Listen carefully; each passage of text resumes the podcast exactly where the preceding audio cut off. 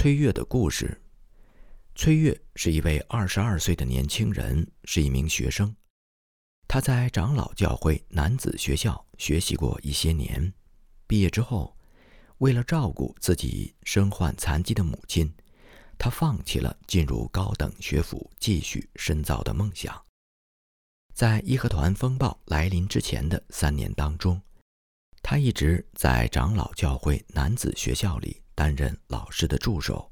下面是崔月的自述。一九零零年六月十三日下午，我听人说，义和团要烧毁北京所有的教堂。下午六点之后，我带着母亲开始逃亡。我们丢下了家中所有的东西，但。我在腰间别了一把手枪，用作自卫。在面对义和团的时候，我可能需要采取自卫的行动。我们经过大街，往一位教会成员的家里逃去。我们希望在那里能够待到天明。然而，我根本想不到，那个人是一个变色龙。他把我和我的母亲使劲儿地从门里推出来。然后把门紧紧地锁上了。我们只好离开他家，重新回到大街上，向西走去。在那个方向，有我的一位朋友开的店。我和母亲来到了这位朋友的店，但是那个朋友也把我们赶了出来。我们只好继续向西走，一边走，一边心情沉重地哭泣。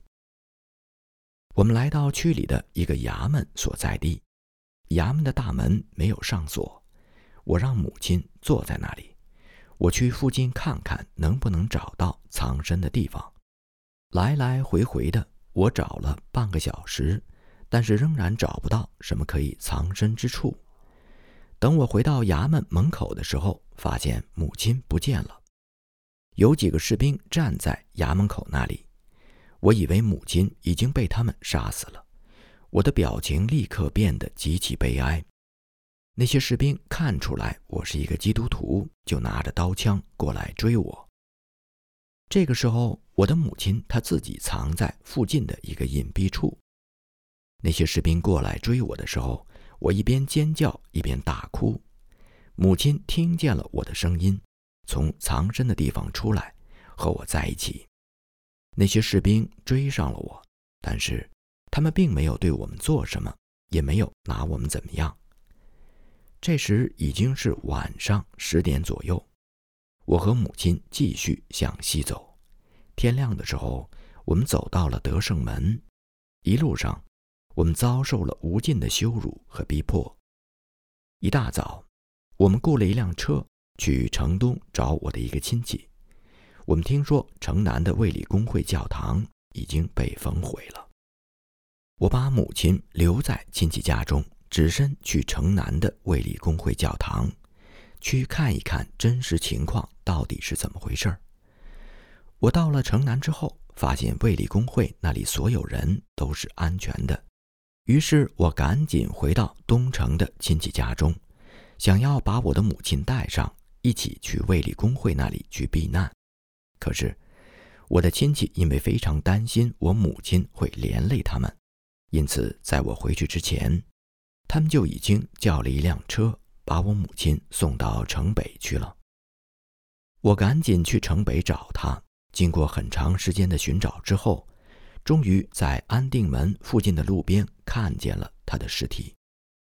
他的头颅几乎被刀剑砍成好几片。那里有很多义和团和朝廷的军兵。我看见母亲的尸体，却不能做任何事情。我不能上前去埋葬他，甚至不能上前去抚摸他的尸体。我也不能显出认出他尸体的样子，否则我也会立刻变成同样的尸体。我的心几乎完全碎了。我急匆匆地回到了卫理公会的教堂。不久之后，就和其他人一起转移到了使馆区。这位年轻人后来在使馆区的防卫战役中，信实的尽忠职守，努力的修筑防卫工事，并且后来帮助研磨白面以及制作食物。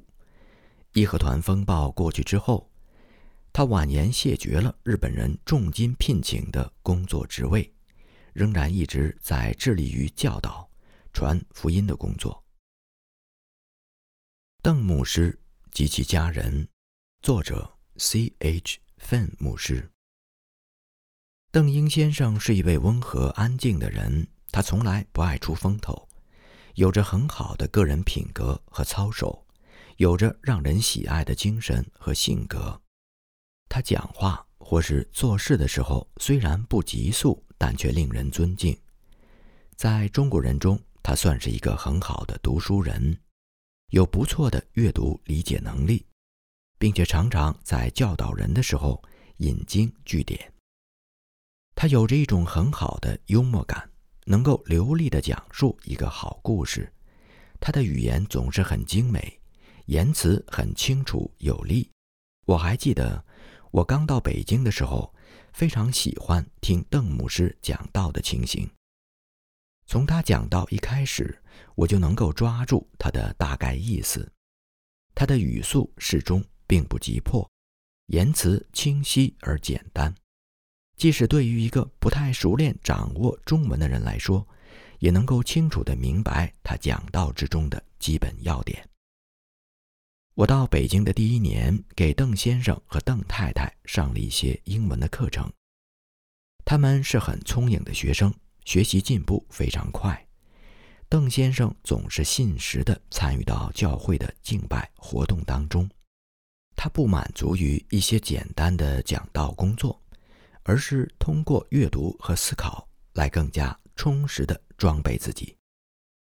有许多中国人因着他的吸引来到教会之中，渴慕并学习真理。邓先生非常熟悉中国人的儒家或是佛家的观点，并能够有针对性地向人们传讲福音。在教会的一些人际活动当中。他的待人接物总是那么的友善温柔。邓太太和邓先生是极好的搭档，他们几乎在每一个方面都有着良好的配合。他们彼此之间非常的相亲相爱。邓先生也非常清楚的明白，邓太太是他的珍宝。邓太太为人聪颖、敏锐、智慧，很有能力和精力。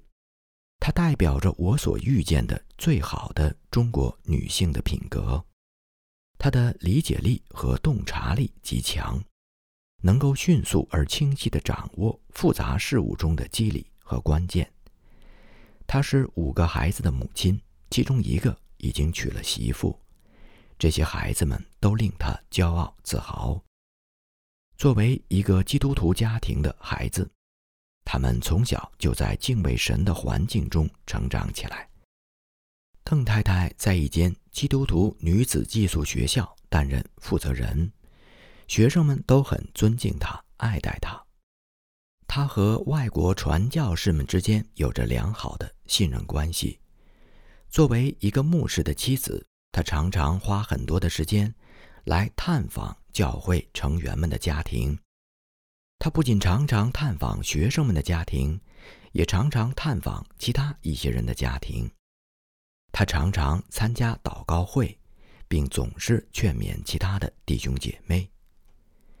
邓先生和邓太太他们的长子名叫约翰。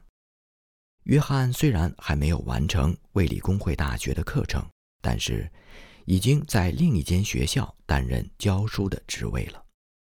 约翰的妻子在女子住宿学校担任助手，邓太太的长女名叫哈拿，也已经开始担任教书的职位。邓太太两个比较年幼的儿子是男子住宿学校当中非常聪明有前途的学生。邓太太的幼女刚刚开始上学。没有人知道这一家人殉道的详细情况。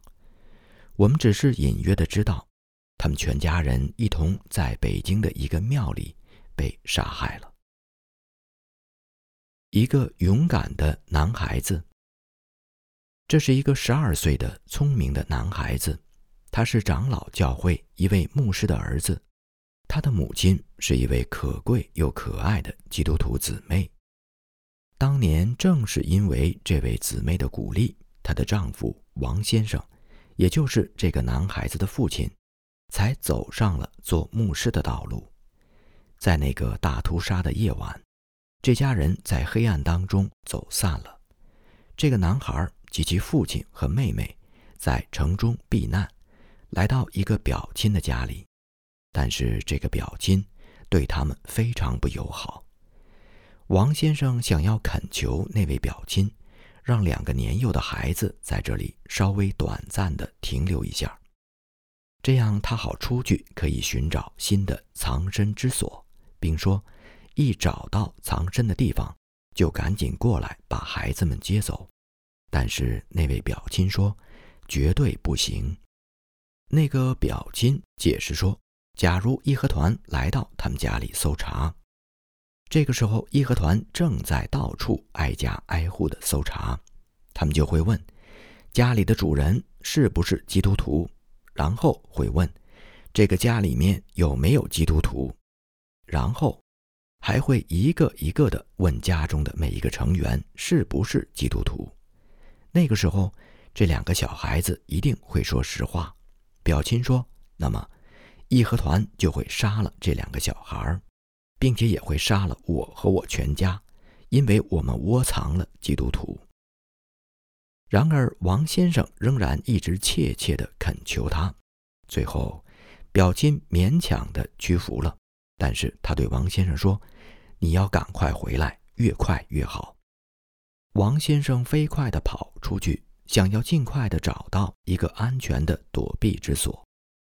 王先生刚一走开，那个表亲就转脸对男孩说：“如果义和团等会儿来搜查，你们不许说自己是基督徒。”男孩回答：“不行，圣经上告诉我们说，不可不认我们的主。”表亲说：“那好，你就什么都别说，到时候你就拿一根香，在一个偶像面前烧香，义和团就会走了。”男孩说：“不行，我做不到。圣经上说不可敬拜偶像。”表亲说：“你要是连这一点救命的事都不愿意做的话，你就别待在这儿了，赶紧出去。”说着，他就把这个孩子赶出了家门，并且在他后面。锁上了门，这个男孩无处可去，也不能做任何的事，他唯一能做的就是祷告。于是，这男孩在门外祷告。过了一会儿，表亲打开门，问他同样的问题，要求他在义和团面前否认自己是基督徒。但是，男孩子的回答仍然是不行。又过了一会儿，表亲又打开门，再问同样的问题。男孩说：“你就是杀了我，我也不会烧香，或是否认我是个基督徒。”对于男孩的这种坚贞，那表亲既感到震撼，又觉得感动。他把男孩子拉到屋子里面，一直看护着他，直到他父亲差人来把他带走。后来，这个男孩到了卫理公会的教堂，并转移到英国使馆。因而，在义和团的风暴当中存活下来，被朝廷的军人收养。北京长老教会的钟先生有两个儿子，他们在义和团风暴中被神奇的拯救。钟先生的大儿子十岁，叫靠恩；二儿子八岁，叫感恩。钟先生的老家是山东。他毕业于滕州长老教会学院。一段时间以来，钟先生在北京的一间大学里教授数学。在北京，他们全家人都是北京长老教会的成员。他们家就住在长老教会地址的附近。一九零零年义和团风暴来临的时候，钟先生全家逃难。为了不引人注目，他们一家人在逃难的过程当中。分散开来，钟先生的父亲带着两个孙子，去一个粮店的朋友家里避难；钟先生则带着妻子、婴儿两个女儿，躲藏在一个小菜店里。钟先生把妻子、女儿安顿下来之后，就赶快去找父亲和两个儿子。可是钟先生却找不到他们任何踪迹，于是他心慌意乱地回到妻子这里。这时才发现，妻子和女儿们已经被胆小怕事的菜店主人赶走了。钟先生找不到家人，心里非常担忧。难道他们所有的亲爱家人都落在义和团手中了吗？一整个晚上，钟先生都在焦急地四处徘徊着。寻找着他们。第二天上午快到十点钟的时候，街上有一个人看见了满面愁容的钟先生，就问他：“你是不是在找一个怀里抱着婴儿的妇女？”那个人让钟先生去那个烧毁的家附近去找。钟先生赶紧走到那里，终于见到了妻子。一两天之后，钟先生终于成功的雇到了一辆车。把妻子和女儿们送到了卫理公会的教堂，然后从那里，他每天都出去寻找失散的父亲和两个儿子，但是总也打听不到他们的下落。后来，直到义和团风暴过去之后，钟先生才找到他们。当时，钟先生的父亲钟爷爷带着自己的两个孙子在粮店避难。在那里的时候，钟爷爷偶然听说自己的女儿，也就是钟先生的姐姐他们的事情。他的女儿六月十三日逃亡的那天晚上，和丈夫、儿子们走散了。他带着两个儿媳妇儿藏在安定门外地坛附近的一个像窝洞的小房子里。于是钟爷爷每天都到那里去一次，给他们送吃的。就这样一直送了一个礼拜。有一天，钟爷爷去地坛送吃的，但是再也没有回来。在粮店等待爷爷的两个小孙子心里明白，爷爷一定是在路上被残酷的义和团抓捕杀害了。有人给这两个男孩子一些钱，让他们到地坛那里去找婶婶。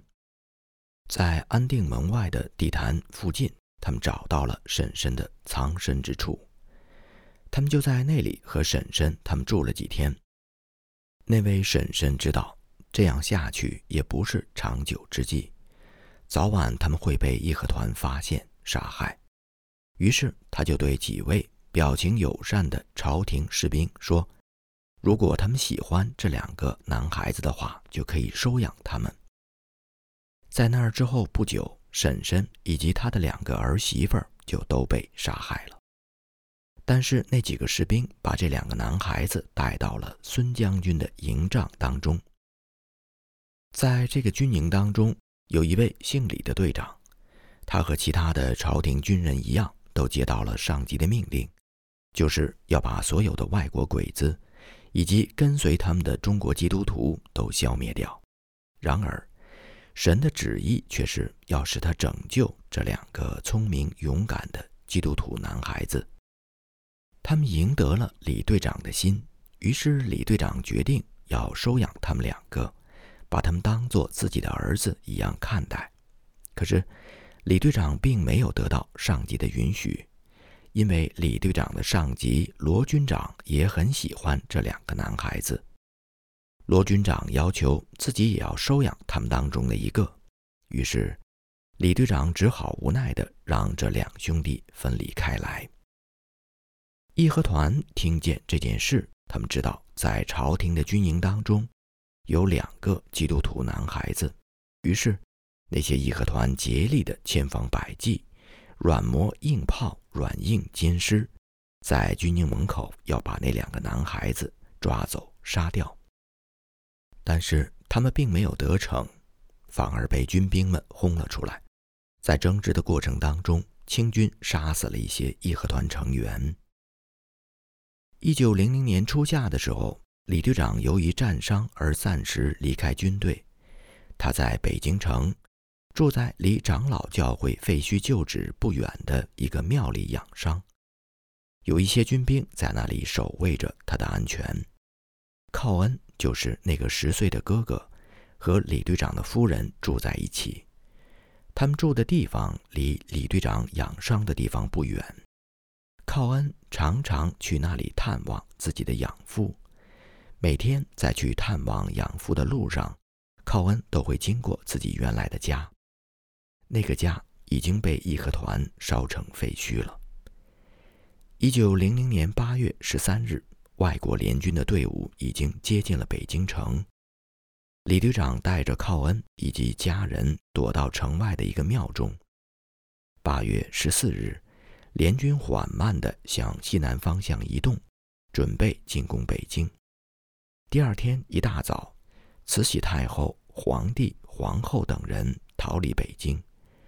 他们逃离的路线和李队长一家逃亡的路线是一样的，只是他们比李队长一家人走的要快得多，因此他们从后面追上了李队长一家人。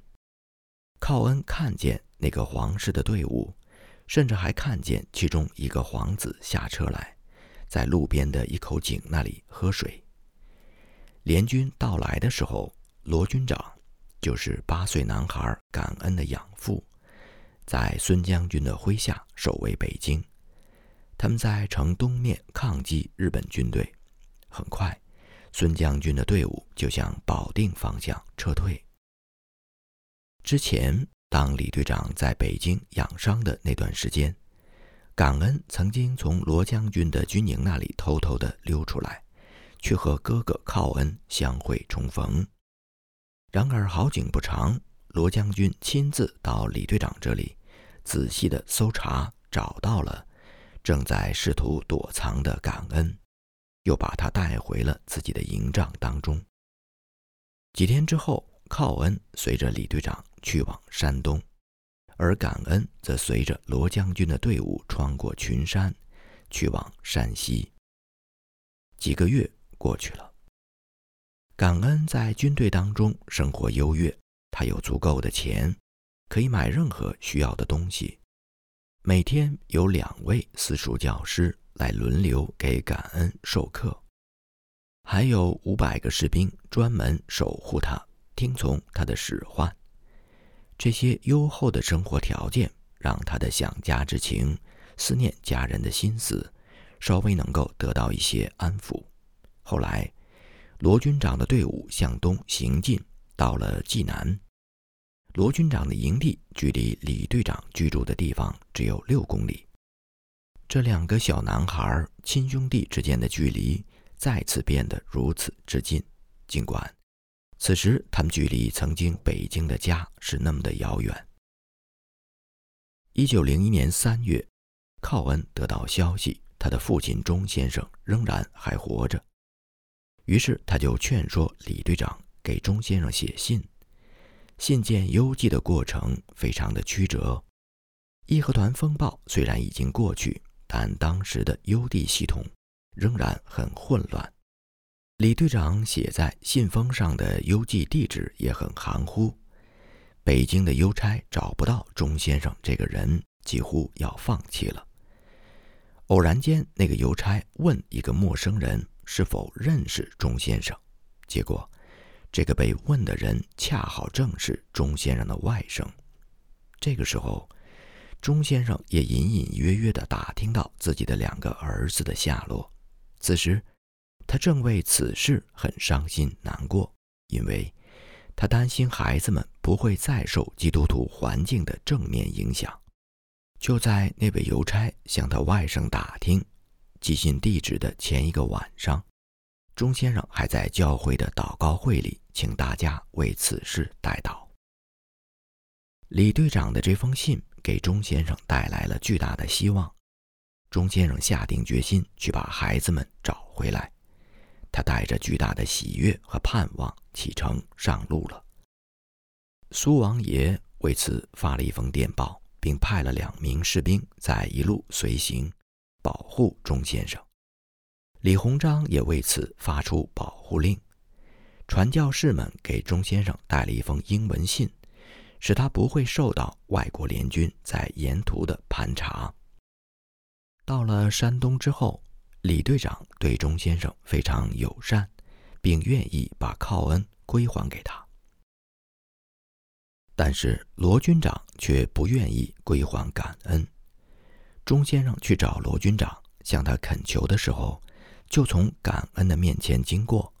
当时，感恩被两个私塾老师严密而仔细地监视着。钟先生和感恩谁都没有向对方说一句话。当罗军长知道钟先生就是感恩的生父之后，他极不情愿地答应把感恩放走。他没有直接把孩子交给钟先生，而是把孩子送到了孙将军的将军府，让钟先生到那里去领人。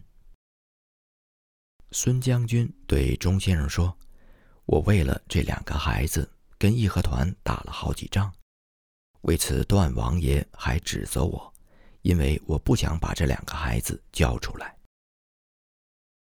钟先生终于和他的两个儿子团聚了。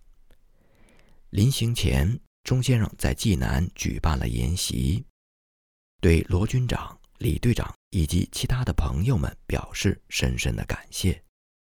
然后，父子三人就启程回北京了。有什么言语能够表达这种灾后重逢、父子重聚、家人团聚的巨大喜悦呢？他们回到北京之后，这个幸福的父亲又举办了一次宴席，在来宾当中有苏王爷、胡都督、Martin 博士，以及其他的一些宣教士等。四位基督徒殉道者，作者是 Gavins 小姐。臭子，在中文里，“臭子”这个词表示的是难闻、可耻、不招人喜欢。然而，这却是一个女孩子的名字，是不是很奇怪呀？他父母给她起这个名字，是因为他们有一种迷信的思想，认为这样可以欺骗神灵，让他们以为这个孩子是不被人爱的，是没人要的。如果神灵们真的相信了，那么或许就不会在他年小的时候夺走他的生命，这样这个孩子就能够健康的成长起来。尽管臭子有着不讨人喜欢的名字，但她仍然长成了一个讨人喜爱的小姑娘。七岁的时候，她被教会学校接纳，入学之后，她很快就喜欢上了教会学校和里面的老师们。他妈妈恳求他不要太过接近那些长相奇怪的外国人，但是对这个小女孩来说，那些传教士却一点不让人害怕。臭子常常带着妈妈来到教会学校，他想让妈妈亲眼看一看那些外国人，看看究竟是什么在吸引自己的女儿。过了几年之后，母女二人都受洗成为基督徒。这位母亲，李太太，成为基督徒之后，她的整个人生发生了天翻地覆的变化。从前，她是一位傲慢的妇女，听不得别人一丁点儿批评的意见；现在，他变成了一个温柔和善的耶稣基督的跟随者。这真像是以赛亚书十一章里面说的：“小孩子要牵引他们。”有一个礼拜天的下午，当孩子们正在院子里玩耍的时候，忽然传来了一阵急促的敲门声。门打开之后，只看见臭子急匆匆地冲进来，着急地说：“祷告，快点祷告！我想跟人打架。”于是有人就陪着臭子一起祷告。祷告完之后，这个孩子的眼里闪着光芒，说：“现在我不想打架了。”我打架的念头已经没了。还有一次，是我们正在举行祷告会的时候，臭子进来之后，看见只有很少的妇女在参加祷告会。他说：“怎么只有这么少的人呢？人都去哪儿了？我去找些人来。”很快，他回来了，身后跟着一长队的妇女。我们事后问他：“你从哪里找来这么多人？”他说。我就是出去到他们那里，对他们说：“现在有这么重要的祷告会，你们不参加，怎么还敢想着买东西做针线活？”一九零零年六月六日是我们在教会最后一次聚会，当时的时局已经非常动荡，然而妇女们仍然参加周中的祷告会。那天祷告会的主题是《约翰福音》十四章，在我父的家里有许多住处，你们心里不要忧愁。那是一次多么珍贵的聚会！然而，我们当时很少有人能够意识到，当时参会的几乎所有人很快就会成为殉道者。当我们再次重逢的时候，就是大家都在天国里了。在那天祷告会快要结束的时候，我们这个可爱的小女孩臭子说：“让我们大家一起唱。”当我们再见时，当我们在耶稣脚前相聚时，愿主与你同在。这首歌可以吗？这是精准的预言吗？当义和团风暴过去之后，当我们在使馆区遭受围困的日子过去以后，我们去寻找那些昔日的基督徒，寻找那些父亲、母亲、兄弟姐妹，以及我们的臭子，但是。没有关于他们的任何踪迹，哪怕是一点点的痕迹。他们的邻居说，他们都搬走了。我们知道，这话的意思就是，他们都被义和团杀害，而魏主殉道了。